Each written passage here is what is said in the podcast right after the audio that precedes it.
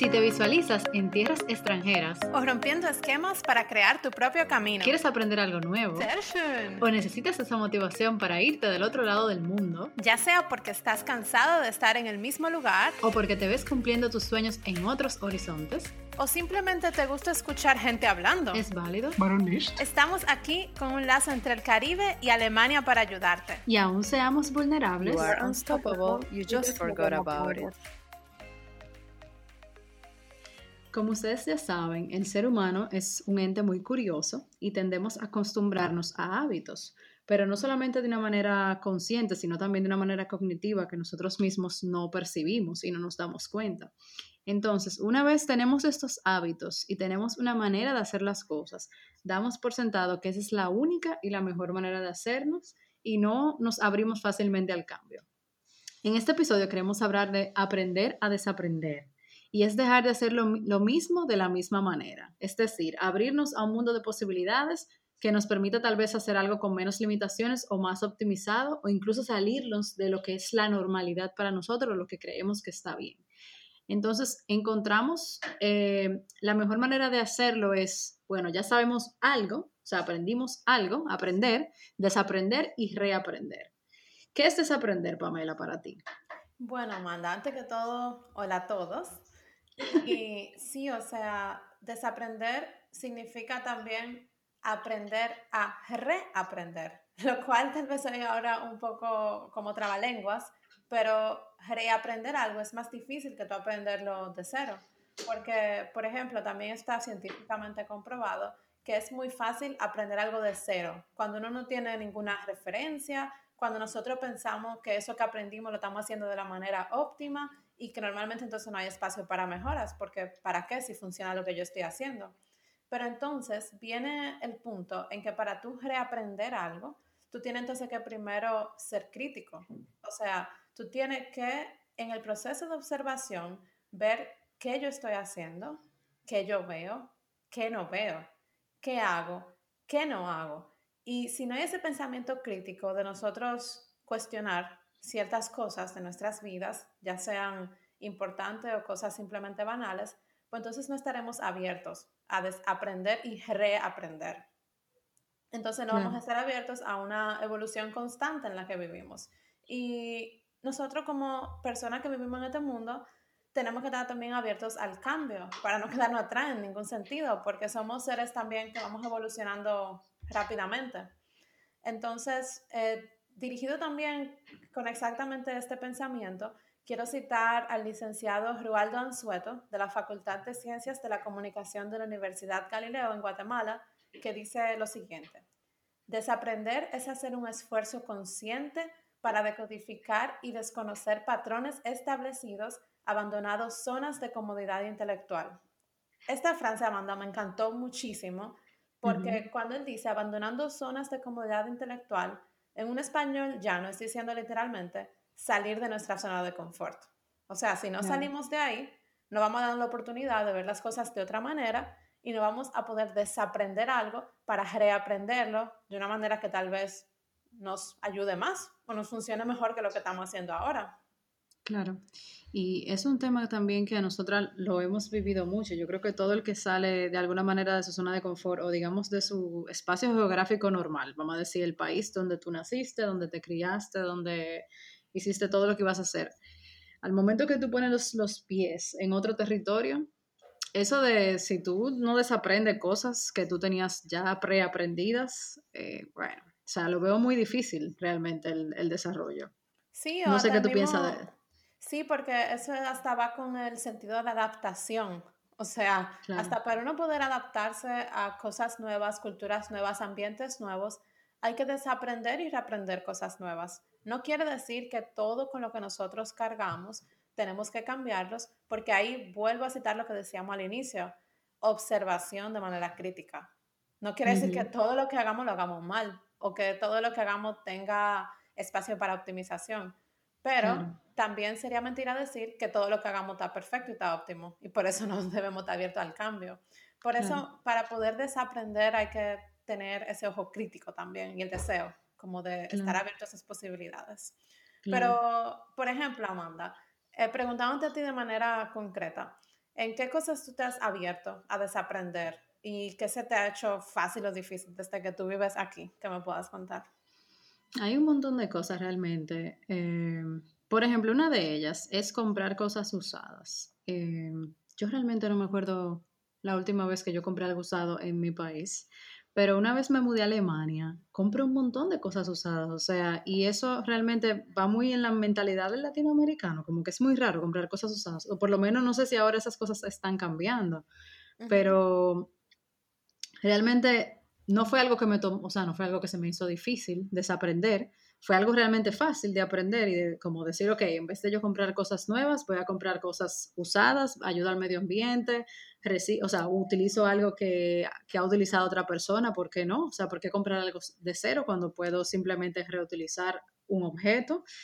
Y, bueno, o sea, pero desaprender no necesariamente tiene que ser un proceso eh, doloroso o difícil, pero tiene que ser como ese momento donde, en donde tú dices, ok, yo dejo de hacer las cosas de esta manera, que puedo seguir haciéndolo, o sea, no quiere decir que esté mal, no quiere decir que yo no vaya a una tienda y me compre algo, pero si tengo la oportunidad, por ejemplo, de comprarme un equipo para montar eh, patines sobre hielo, puedo comprarlo usado, porque realmente, ¿por qué comprarlo nuevo? O sea, ¿cuál es el punto? ¿Qué yo gano con eso? O sea, ¿cuál es el beneficio?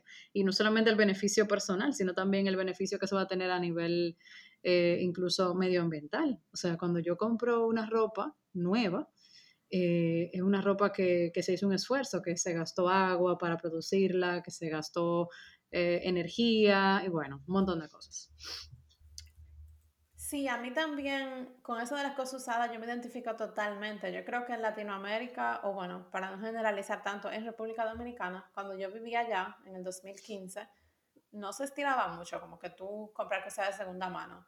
De nada. para nada, Pamela. No es que mucho, es que no se estila. Exacto. Entonces, Ahora se estila más, yo diría. Exacto, por eso digo, en, aquel entonces de cuando yo vivía allá no se estilaba mucho. Y aquí te cuento, Amanda, que mi apartamento entero, exceptuando mi piano, está equipado por cosas de segunda mano. O sea, el comedor donde estoy sentada ahora, mi mueble que está al frente de mí, mi mesita, mi televisión, eh, ¿qué más? El closet donde está mi ropa, o sea que todo, o sea, casi todo, lo que vale la pena comprar de segunda mano, yo lo, yo lo tengo así comprado, porque para qué, como tú dices, em, comprarlo de cero, si hay un sistema que funciona tan bien aquí. O sea, wow. Pero eso también uno tuvo como que rehacerse el chip. O sea, yo me acuerdo que al inicio yo primero ni lo consideraba, porque para mí no era una opción. Y segundo, cuando yo veía que mis amigos lo hacían, que, o sea, como que ahí que viene lo del pensamiento crítico. Como que yo veía, bueno, pero si tal gente se compra un jaque de esquiar que cuesta 200 euros en 15 en un bazar, y a veces están hasta con la etiqueta, déjame decirte, porque yo no podría un bazar entonces y ver si lo consigo? Porque, wow, yo pudiera ahorrar tanto dinero. O sea, pensando solo monetariamente cuando yo era estudiante, por ejemplo, como tú dices, tiene otras repercusiones, pero uno como que se cuestiona a sí mismo, que es lo primero, a estar abierto al cuestionamiento, y luego tú dices, hmm, pues entonces yo puedo aplicar esto y rehacer las cosas de una manera diferente. Y luego ya mi modus operandi, siempre que voy a comprar algo, es estudiar el mercado primero con cosas usadas. Y como te digo, no lo estudio el mercado. A veces hay cosas que yo digo, vale la pena comprar nueva. Mis esquí yo lo compré nuevo. Compré unos usados, me fue mal, se me rompieron esquiando y yo dije, bueno, uno aprende, para la próxima voy a hacer mi inversión y me los compro nuevos. Pero cosas que yo sé que valen la pena comprar usadas. Entonces, como eso, de uno está abierto como a ese cambio, a hacer cosas diferentes para la mejora. Claro. Claro, claro. Por ejemplo, hay un tema ahora mismo que yo no sé si quiera desaprender, pero desaprenderlo tiene un beneficio para el medio ambiente, que es el tema del consumo de la carne. Es, un, tema, es un tema caliente aquí en mi casa, porque mi novio está más, eh, más interesado en comer menos carne y evidentemente cuando tú vives eh, con una persona, pues eso afecta también la manera en cómo te alimentas, ¿verdad? Entonces, eh, hay, y realmente la razón no es solamente de salud física, sino también con una conciencia medioambiental y de todo lo que conlleva el consumo de la carne, el transporte, cómo se tratan los animales y todo eso. Eso es algo que yo estoy en proceso de desaprender para reaprender, o sea, cómo nosotros podemos llega a un punto que nos sintamos bien, no solamente a nivel físico, o sea, de nuestro cuerpo, sino también con que estamos contribuyendo al medio ambiente de alguna forma, con que estamos haciendo las cosas como realmente deberían de ser, porque es una realidad, o sea, esa industria realmente contamina muchísimo, afecta en muchos sentidos a, nuestro, a nuestro planeta. Entonces, eh, eso yo no puedo decir que yo he, yo he desaprendido mis ganas de comerme un hamburger, ¿verdad? Porque el otro día te llamé con mi antojo. Eh, pero, pero bueno, o sea, aquí eso es un muy buen ejemplo, yo diría, de yo dejar a un lado mi, mi ¿cómo te digo? Eh, mi interés individual de decir, ay, me quiero dar una hartura de carne y decir, conchole, eso produce X o Y resultado en el medio ambiente y yo estoy colaborando a que esto sea, el mundo donde vivimos sea peor para nuestros hijos, para nuestros nietos y todo eso. Entonces, el tema de aprender y reaprender, diría, o desaprender, como mencionamos, también no tiene solamente una connotación personal, sino que también puede tener una connotación más allá de nosotros. Por eso quise mencionar este ejemplo. Wow, sí, hablando de eso, de la connotación de más allá de nosotros, tengo un tema también que nos afecta a las chicas, pero como quiera lo quiero compartir porque seguro, o sea, tenemos también muchos oyentes que son mujeres. No sé si tú conoces esto, Amanda, pero la famosa copa menstrual. Ay, Dios mío. Ay, ay, ay, ay, ay. Bueno, te cuento que de mis amigas, en Alemania y en República Dominicana. Solo tengo una en Alemania que lo usa y una en República Dominicana que lo usa. Pero las de República Dominicana están renuentes a cambiarse ese sistema y solamente la única que la usa em, tiene una mente como más progresista y más del medio ambiente y más abierta al cambio y no sé qué. Y ella y mi amiga de aquí fueron como las que más me dieron curiosidad en ese tema y yo como ver si lo intento. Y eso te digo, o sea, también uno tuvo como que cambiarse un chip, o yo tuve como que cambiarme un chip y desaprender y reaprender a este otro sistema que como también, qué sé yo, hasta a uno conocer su cuerpo, al tabú de muchas cosas que uno tiene que romper, de lo que ha aprendido de cómo las cosas tienen que ser en cuanto a la higiene femenina, en cuanto al cuidado con el periodo y ese tipo de cosas. O sea, para mí eso es un chip que hay que cambiarlo bien duro porque uno creció desde que uno tiene el periodo pensando que las cosas se hacen de una manera, que se usan estos métodos, que tú es lo correcto, que tú es lo normal. Y de verdad, wow. O sea, admito que al inicio me costó un poco cambiar ese chip, pero te cuento que yo soy ahora la mujer más feliz desde que estoy usando esa copa. O sea, de verdad, yo no sabía que Sí. Sí. Sí, o sea, me voy a considerar. O sea, yo realmente lo sé el tema, o sea, obviamente tengo amigas aquí principalmente, pero no me he motivado. Bueno, pues te lo digo. Eh, vale full la pena y como tú y mencionabas... Es una industria que contamina. Uf, yo no sé si más que la carne, pero mira... Yo no sé si más que la carne, pero Yo no tengo idea de los números, pero es una industria que de verdad contamina de manera que rabe y con esa copa tú dejas cero huella. O sea, es, increíble. Como que yo tampoco es que cambio mi vida completa por el medio ambiente, porque si no estuviera hablando mentira ahora. Con eso mismo de la carne, yo estoy a años luz, porque yo soy carnívora full mil por ciento. Pero, por ejemplo, en ese otro tema, que yo sé que por lo menos yo puedo poner mi granito de arena, mientras tanto, en lo que yo en algún momento de la vida tal vez ponga el granito de arena con lo de la carne, pues yo por lo menos con eso estoy haciendo eso. Pero te digo, al inicio es como un shock, porque tú, ay Dios mío, ¿cómo que tú te vas a entrar eso ahí? Y en serio tú vas a tener 8 horas, 10 horas una copa ahí adentro. Y después, o sea, disculpen que soy tan gráfica, pero después esa sangre ahí rodando. O sea, no sé, como que eh, uno, uno tiene todos esos pensamientos y de verdad es tú reaprender, desaprender y cambiar tu chip de tu cabeza. Y al final... A mí lo que más me asusta es ponérmela. No, o sea, no, de verdad, al final no es raro, al final tú reaprendes y ya se vuelve lo normal. Claro. Claro, mira, muy buen ejemplo realmente. Sí. Sí. Yo lo voy a tener en cuenta. ¿Y, ¿Y, qué más? O sea, ahora hablando un ching del medio ambiente también, me voy con el tema del uso de desechables y platos higiénicos. Mm, wow, sí. eso fue un cambio de chip también. y comprar servilleta, yo no compro servilleta aquí. Yo, tampoco, yo soy ceba. Pero bueno, eso es como si fuera servilleta. El papel es como de, cocina.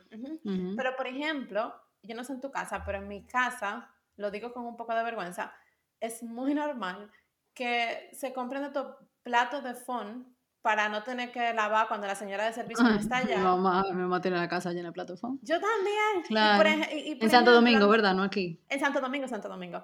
Y por ejemplo, Claro. cuando yo me mudé para acá, oye mi mentalidad, yo no tenía lavaplatos, yo estaba en un, eh, en un- perdón, yo estaba en un residencial de estudiantes y lo que mis padres Ujú. me dijeron es que yo pensé que fue una gran idea, no compres platos de verdad, porque así tú no lo tienes que lavar.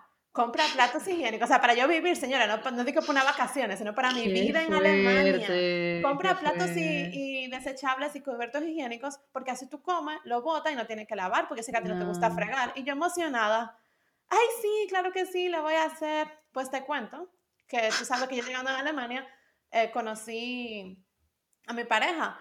Yo Entonces, imagino que se puso malo. bueno, em, yo le invité a una cena dominicana. Y cuando él me preguntó ¿y tus platos, y yo saco otro plato de fond, no son de fond, son de papel, que son como menos graves que los de fond, pero igual. Em, puedo, Pamela, Dios que- mío. eh, ¿Y tus platos? Yo, estos son mis platos. Pero es que esos no son platos, eso contamina el medio ambiente. ¿Por qué tú no tienes plato de verdad? Y yo le expliqué mi, mi, mi fantástica idea. No, es que así, yo muy emocionada. Yo no tengo que fregar, mira qué chula, si yo solo me lo boto, como no tengo lavaplato. Y ese, ese muchacho, señores, Se puso se, malo. se iba poniendo rojo así, se le iba trancando la garganta, como Ay. dicen aquí, que, que tiene un Sí, sí, hals sí. grandísimo. Sí, sí, sí. Sí, Ay, sí. ya, ya, ya, ya. Pues te cuento que mi regalo, la próxima cita, fue un juego de platos. No, yo me imagino. Un juego de platos y en mi casa no se volvieron a comprar platos desechables aquí de Alemania. Sí, no, yo, yo realmente no compro plato, pero sabemos que tenemos un expediente similar al tuyo. Uy, ¿Te acuerdas que tú estabas aquí y yo compré unos platos higiénicos para mi cumpleaños y eso fue casi una guerra? No sé. Y que en tu caso tenía sentido, vieja, porque era. En mi caso tenía sentido porque íbamos a un picnic y yo dije, bueno, yo no voy a cargar con, con 10 platos que pesan, yo puedo llevar vasos, vasos de mi casa, pero platos son pesados. Y, y los cubiertos también, los, yo dije, no, yo voy a comprar solamente platos, los cubiertos y los vasos yo los llevo de mi casa. Y bueno, señora, es, es muy admirable la conciencia ecológica que realmente, No, claro. por lo menos mi novio y el tuyo tienen, ¿verdad? Porque no Sí. podemos generalizar, pero también entendemos que es algo cultural y algo general y algo que se aprende aquí. Y es muy Claro. importante. Pero también algo que yo quería em, decir, también uno no tiene que llegar a los extremos y también uno tiene que desaprender y aprender según la realidad de cada uno. Voy a este ejemplo con eso de los platos desechables. En mi casa, este año lo que hicimos fue que descubrimos como unos platos que son de papel, que obviamente son mucho mejor para el medio ambiente porque se pueden reciclar, no son tan contaminantes como el plástico del phone y eso, pero a la gente no le gusta comprar esos platos de papel porque son como muy fofos, como muy suaves, como que tú le pones cualquier Ujú. cosa y ya se caen, se moja, o sea, como que es incómodo para Ujú. comer. Pero mi mamá descubrió unas bases de plástico que tú como que le pones esos platos, o sea, vienen para eso, como que tú se lo enganchas y así tienen como un, un sujetador y es magnífico porque entonces Mm. tú tienes esos platos de papel que no, que no contaminan tanto, son desechables, pero ya son fuertes porque tienen esa base de plástico. Y yo, señora, por lo menos me fui este año dejando... Pero la base de plástico no se bota, ¿verdad? No, una base de plástico fija, como que tú tuvieras plato en tu casa. Lo único como que se le engancha con un clip. Entonces, full es chulísimo. Entonces, Ah, mira, me va a mandar una foto para ver si Sí, mami eso te voy a la una- cambio el proceso. te voy a mandar una foto y a ustedes oyentes pueden pasar por nuestro Instagram que igual compartiremos ese ejemplo para los que les interesa.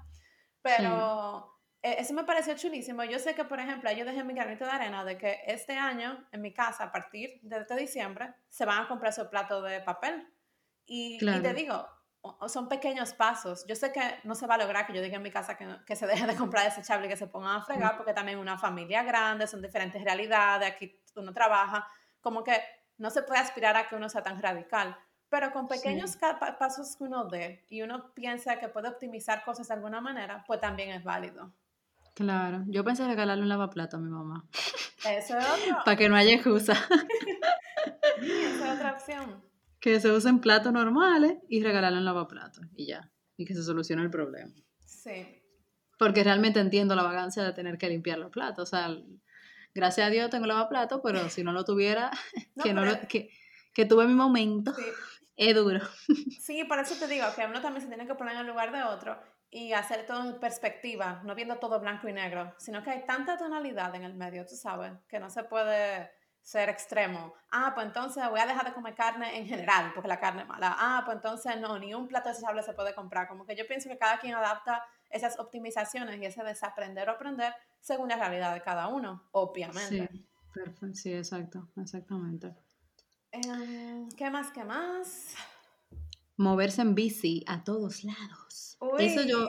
Ese realmente fue un proceso, no fue un proceso doloroso. Yo debo decir que fue un proceso que pasó cuando tuvo que pasar, porque en verdad antes de ese momento yo no estaba muy, yo no lo necesitaba tanto. Pero qué chulo de verdad tú moverte en bici en vez de moverte en carro, y a tu trabajo en bici, hacer ejercicio en la mañana. Eso fue un proceso de verdad chulísimo para mí personalmente.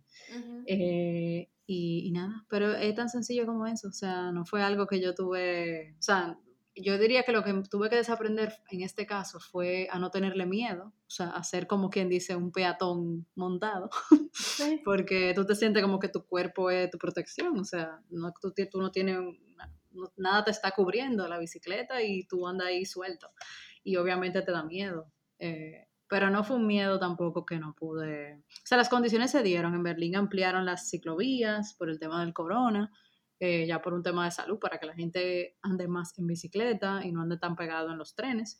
Y fue como el momento perfecto porque empecé a trabajar, la vía de bicicleta era bastante segura, bastante directa, no había que doblar mucho, o sea, era todo como... Entonces fue un proceso de aprender, de, de desaprender eh, bastante fluido, yo diría, pero bastante beneficioso para mí, para el medio ambiente. O sea que Ujú. genial. Sí, en mi caso también otro que yo tuve como que desaprender y cambiarme el chip es en uno hacer todo por su cuenta sin tener que subcontratar a alguien. Ay, sí. O sea, en República Dominicana, tú hasta Mm. para mover un pincho, tú contratas a alguien para que te mueva ese pincho, por decir una exageración. Si tú tienes las condiciones económicas, la vida es muy fácil allá, debo decirlo. Sí, eso es algo, o sea, eso de tú hacer las cosas por tu cuenta es algo muy no dominicano y yo hasta me atrevería a decir muy no latinoamericano. O sea, nosotros, por ejemplo, en nuestro país tenemos algo que se llama colmado, que es como un mini market donde tú llamas para que te lleven cosas a tu casa. Y en nues- nuestro país también no hay agua potable. O sea, que el agua que tú te lo bebes, te, te lo mandan como en unos botellones grandes y es el agua que se usa para beber. Y señora, esos botellones, ok, que son pesados, pero uno los llama por Ah, te teléfono al colmado, al delivery, y ese servicio que tú pagas es hasta para que te lo monten en tu neverita donde va a salir esa agua. Ellos entran a tu cocina, te lo montan y tú hasta pagas por eso. Sí, sí, sí, sí, sí. De venir de un sistema así a un Somos sistema- increíbles. No, eso te digo, o sea, de, de venir de un sistema Increíblemente vagos. Sí, de venir de un sistema así a tú desaprender a que tú puedes hacer las cosas y venir de un sistema en que hasta tú haces tu propia mudanza, tú contratas el camión, tú lo manejas y puedes Ujú. manejarlo, monta tu cama, la desmonta, tú pintas tus paredes. Señores, María Simón, mi mejor amiga, y Ania, mi Ah. compañera de trabajo, Hasta nombre, Dios. claro que eso... María, te van a buscar. María, aquí dándote payola, pero ustedes fueron las pintoras de mi apartamento conmigo. O sea, nosotros fuimos pintoras, señor. Una, una cosa que ¿quién ha pintado para en República Dominicana? Yo no pinté, pero yo hice algo, pues mira, ¿qué yo hice? Yo sé que yo fui en los días que tú estabas... En mi Ah, no, yo, pero yo, lo, yo lo fui a ver nomás. Tú viniste a disfrutarlo, Amanda, después que estábamos amueblado, listo. Tú viniste a disfrutar, a poner los pies para arriba. Pero, Pero yo fui antes, antes, yo fui antes. Antes de que te lo... Cuando te lo entregaron. Ah, tú viniste, sí, pero no ayudar a trabajar. No ayudé nada porque no estaba en el momento indicado. Ah, comimos hamburger. Comimos hamburguesas, sí, me acuerdo. Hablando de carne. Cuando la vida era normal y se podía ir a restaurantes. Ay, coño. Pero sí, sin Ok. distraernos, disculpen chicos, eh, lo que quería decir es que hasta uno se vuelve pintor, electricista, plomero y, y uno lo que tiene que cambiar es su chip. Y también, como digo, todo con sus beneficios. Uno pudiera pagar por un servicio de pintura, pero cuando tú ves cuánto cuesta ese servicio, créeme que tú te vuelves pintor. Pero, Queremos que tú lo busques en YouTube y tú aprendes. sí, pero Nosotros eh, instalamos el lavaplato aquí. yo sé, pero por eso te digo, o sea, un proceso de que aquí eso es diferente, pues hay que reaprender a uno no ser tan dependiente de que te un servicio, sino que, concha, tú te puedes mover, tú tienes habilidades, tú lo haces. Que es más difícil, sí. Que es menos cómodo, sí. Pero se echa para adelante. Sí, la verdad que eso que tú dices de contratar a alguien para todo te hace muy dependiente. Y, y eso es algo que te da un poquito duro cuando, cuando tú tienes que vivir la vida aquí. Porque mírate a ti comprando plato para no tener que, que limpiarlo, porque en tu casa tú nunca te acostumbraste a, a limpiar No, eso. Y en O mi casa se eso era- compra, se- se- lo que se, esti- se estilaba también, comprar plato para que los Claro. fines de semana pues no haya que lavar, o sea que yo lo veía como algo muy normal. Claro, claro. No, ahí enseñamos perfectamente que eso es algo sencillo de la vida diaria y que fue necesario desaprender para evolucionar, como decimos. Bueno, algo que yo he tenido que aprender, que es muy normal aquí, y es hacer, por ejemplo, vacaciones individuales sin tu pareja. O sea, qué sé yo, que tu pareja vaya con unos amigos a, no sé, a esquiar y que tú no vayas y que eso sea normal y que tú no se- te sienta mal y que no te inviten. O sea, que literalmente tú no vayas en ese guagua. espérate, yo no sé si voy a generalizar o no, o si es un caso individual o no, eso se puede pasar, pero sí, o sea, se dan esos casos, entonces es algo extraño. Sí, sí, o sea, es algo raro, pero realmente yo no lo veo como algo malo, o sea, es algo que, que tú lo desaprendes, o sea, como que no todos los viajes tú lo tienes que hacer con tu pareja, o sea, tú puedes hacer viajes con tus amigos, tú puedes, y, y digo eso, obviamente, señor, o sea, tú puedes viajar con tus amigos, pero ya cuando tú vives con tu pareja, es como más normal que si se hace un viaje, se haga juntos, ¿verdad? Que, que tú está- de que ven acá, yo o sea, voy sin que tú me como que, preguntes. como que tú asumes que tú estás invitado en esa guagua, ¿verdad? Como que, güey, y, y, y, y el boleto mío, ¿dónde está? Pero no, no, no siempre es así. Entonces, eso es un tema que puede surgir, o sea, no quiero decir que es lo normal para todo el mundo aquí, ni que es algo que todo el mundo hace, pero realmente es normal en algún sentido y no tiene nada de malo. O sea, al contrario, también dar ese espacio, esa libertad también de tu eh, poder disfrutar con otras personas, también cuando la persona vuelve ya es como que un poquito más cool, volviste, qué chulo, o sea, como que es también bueno tener esa distancia. Sí. Pero obviamente no en exageración, ¿verdad? No, todo. o sea, tampoco que no te van a invitar a nada porque ¿y entonces en qué estamos? No, y, y como, y adaptar, o sea, aterrizándolo a lo que, al tema de hoy, que es desaprender eh, y aprender cosas nuevas, es como el hecho de tú tener la madurez y de tú observar y de tú desaprender costumbres que tú tenías y tú ver que eso aquí es algo que tal vez es normal y así tú no lo sufres, porque señores, el que no es consciente es el que sufre, o sea, es muy diferente tú aceptar que eso es normal y obviamente tú mantienes tu linda relación de pareja, como tú dices, pero también que cada quien pueda hacer su escapadita y eso, pero mientras tanto, tú no estás en tu casa llorando porque el otro se fue. Pero para que Claro. eso pueda llegar, tú tienes que hacer ese proceso de desaprender, aprender y reaprender. Claro, claro, porque si no, lo que nos fuñimos somos nosotros y lo que sufrimos somos nosotros. Sí, sí, sí, totalmente. Así es. Entonces, ese proceso de aprender algo, desaprenderlo y reaprenderlo, como dice Pamela, lleva a un proceso de mucha conciencia, mucho, mucho auto, autoevaluación, observación a uno mismo, a los demás también, porque a veces ese proceso tiene que ver con una persona directamente, a ti, como tu pareja, algo que tú haces en conjunto con una persona.